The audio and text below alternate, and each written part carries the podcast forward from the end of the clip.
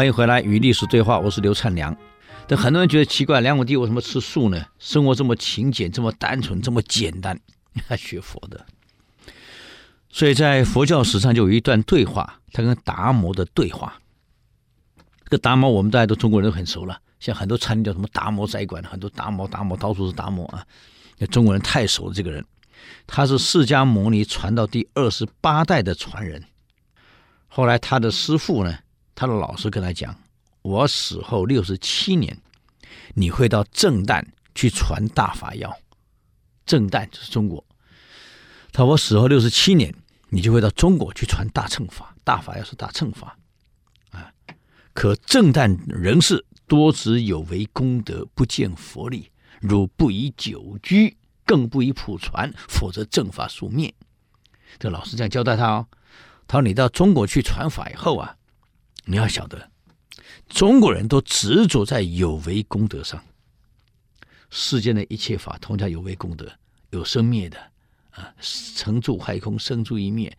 这样，因为我们这里不是讲佛学。”这样，只要是如来藏的种子现行的一切根生器世界、三千大千世界，在佛教里面称之为幻有的有为法、有为世界。幻有相是虚妄的、不真实的，只有那个空性的法身佛如来藏自性是真实的。他们是这样分的啊。所以学佛的目的，只是让我们这个色身去找到那一个色身中的真身的那一个空性的如来藏，找到了，我们称之为开悟。佛讲四十九年，就讲这个而已，悟后怎么安住而已啊，怎么净化种子而已。所以达摩是大乘法，当然他要来传这个法要，跟原来传统的是不太一样的。那么梁武帝坚信，他说我全国我盖了这么多的寺院，我供养这么多和尚啊，我照顾那么多出家人，我还亲自讲经藏啊，我还布施，应该很有功德才对啊。所以达摩到了中国以后，你看他就见了梁武帝，他是有心度梁武帝。可是梁武帝看不出来，就问他：“你看朕我一生这一生这一世，盖了那么多寺院，也供养过这么多的出家人。那么现在南北朝战争啊，老百姓流离失所，我还救了那么多流离失所的人，啊。”还让他们安居乐业，你看我功德无量吧？这达摩一听了无功德，这梁武帝不高兴了。我这样做没功德，所以两个话不投机，达摩离开了。这中国历史上一段很有名的一个对话啊。其实当然也都是传说了。传说中梁武帝是什么投胎的？是一只蚯蚓。那是话从哪里来？从国师讲出来的。梁武帝有个国师，这国师是开悟的。那么梁武帝在下棋的时候杀赢了嘛，将军嘛，要杀对方。他刚好想到有有佛法的疑惑要问国师，就跟殿前武士讲：“哎，把国师给请来。”等国师来到门口的时候，梁武帝正好下棋下赢了，杀就喊杀。这个殿前武士以为要杀国师，就把他押出去了。啊！临砍头之前，跟国师说了：“哎呀，国师啊，学佛有什么用啊？你是学佛了，当了国师了，还一代宗师，结果免不了成为我的刀下鬼。要杀头了吗？皇上要把你砍头了，请问学佛有什么用？”这国师讲呢：“哎，这是因果，你们不懂。”当年想当年，前几世，我是一个出家人。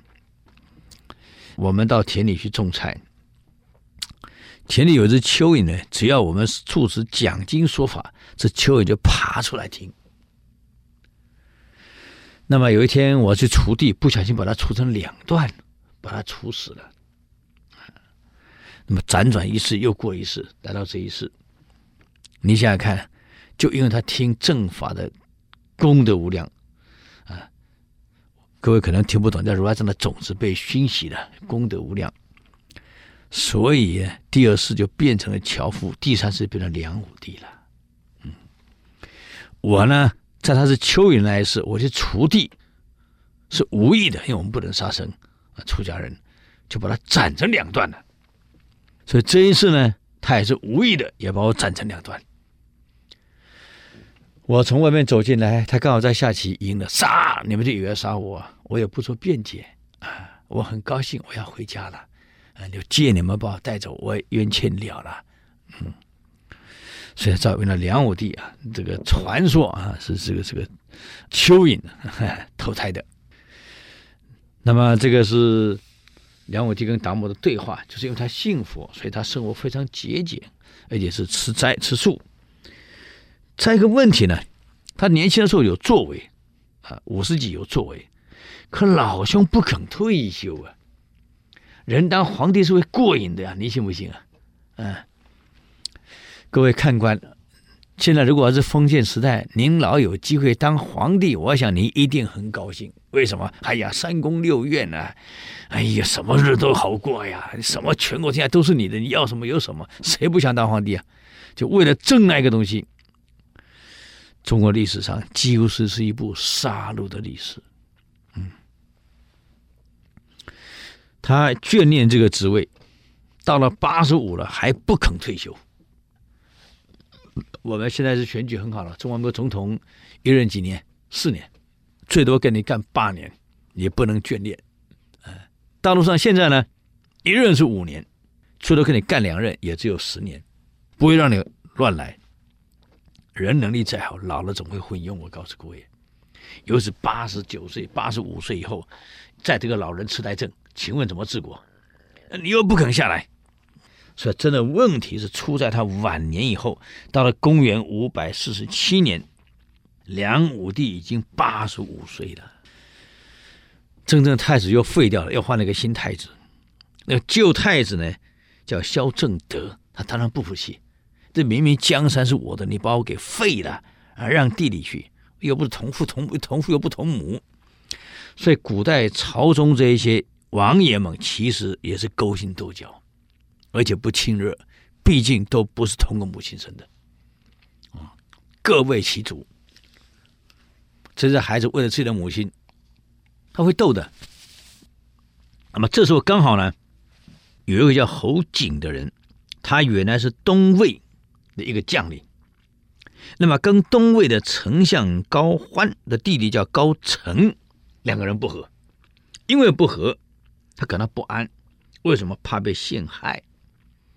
干脆就投靠梁武帝，崩到梁武帝来了。来了以后，坦白讲，他这是给梁国带来祸患无穷啊。